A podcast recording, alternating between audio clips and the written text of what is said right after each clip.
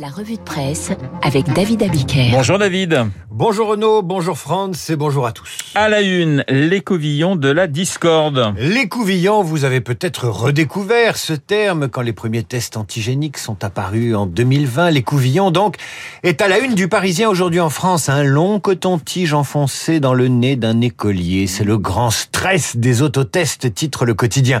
Un calvaire pour les parents et une angoisse pour les jeunes enfants. Et cet écouvillon, c'est celui de la discorde. C'est par les incohérences bureaucratiques de son utilisation que les enseignants sont notamment à bout et sont, en, sont venus à faire grève. Alors pas étonnant que vous le retrouviez, cet écouvillon, à la une de Libération. Il est dessiné cette fois, avec un Jean-Michel Blanquer, le ministre de l'Éducation nationale, au piqué, avec sur les bras des dizaines de cotons-tiges et affublé d'un bonnet d'âne. C'est la faute à Blanquer, titre Libération. Mais l'écouvillon, qui s'en souvient? C'est aussi une brosse équipée d'un manche qui sert à nettoyer le fût d'un canon à la guerre. Et ce matin, les artilleurs ne manquent pas pour cibler le gouvernement. Et ce n'est pas l'édito du Figaro qui va ramener la paix. Tandis que les dernières nouvelles d'Alsace titrent le virus qui fait déborder le vase à l'école, que l'Est républicain parle de jeudi noir dans les écoles, que la Marseillaise parle d'une colère virale, que la Provence explique que les profs et les parents testent Blanquer, Vincent Trémollet de Villers du Figaro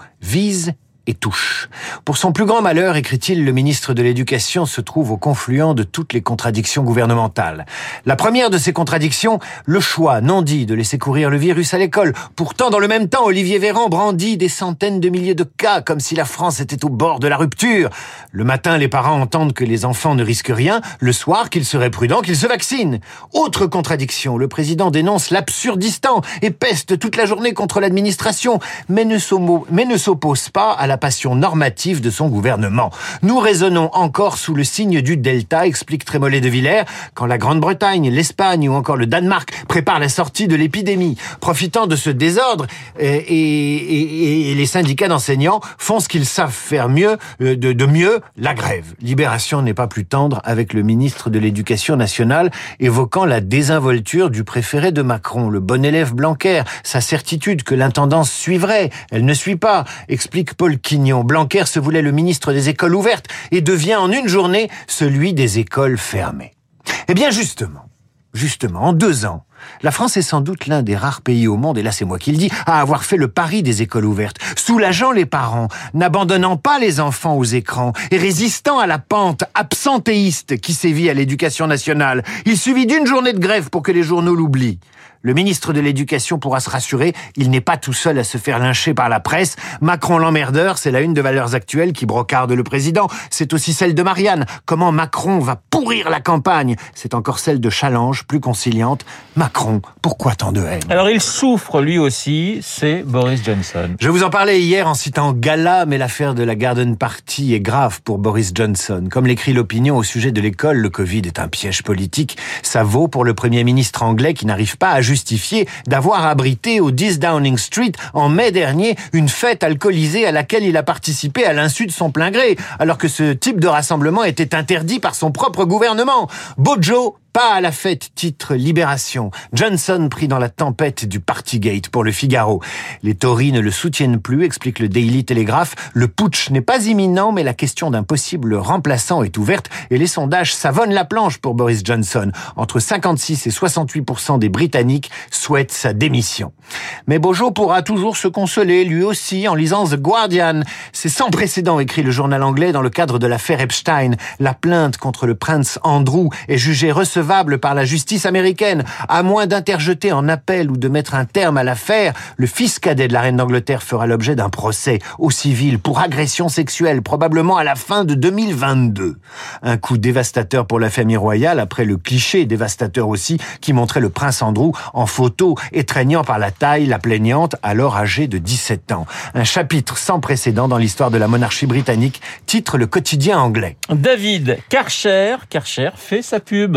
Ouvrez le Figaro, ouvrez les échos, et c'est Karcher, plus exactement sa filiale française, qui défend son nom et sa marque depuis la sortie de Valérie Pécresse sur le, le Karcher qu'il fallait sortir de la cave.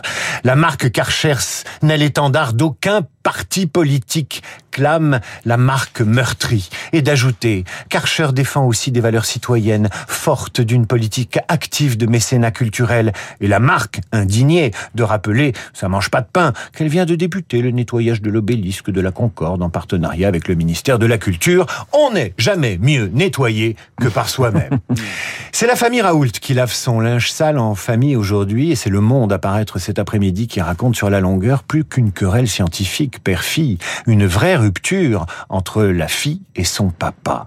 Le papier pose ainsi les débuts d'une histoire pas banale. En 2020, dès le début de la pandémie, la fille du premier mariage de Didier Raoult, qu'elle appelle désormais son géniteur, a intégré les unités... On sent la bonne ambiance déjà avec un Ah bah ouais, bien sûr. Elle est même sortie de la notice Wikipédia de son père, c'est vous dire l'ambiance.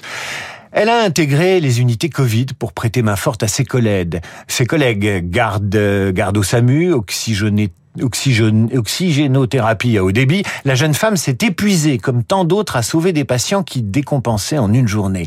Elle connaît les ravages causés par le coronavirus. Son regard sur les prises de position de son géniteur, poursuit le monde, comme elle l'appelle en privé, devient chaque jour plus sévère. Ariane Chemin et Gilles Roff du Monde révèlent ainsi que la fille va citer en comparution immédiate pour diffamation un des plus proches collaborateurs de son père qui défend la réputation de Raoult sur les réseaux sociaux sociaux justement occupés par les ultra supporters de Raoult qui n'hésiteront pas à relayer ce tweet qui vise la fille du professeur. Magali, le vilain petit canard, tweet et retweet les pro-Raoult. Dans une famille de chênes brillants, il y a forcément des glands la fille est persuadée que le lieutenant de son père se cache derrière l'agressivité des réseaux sociaux à son endroit.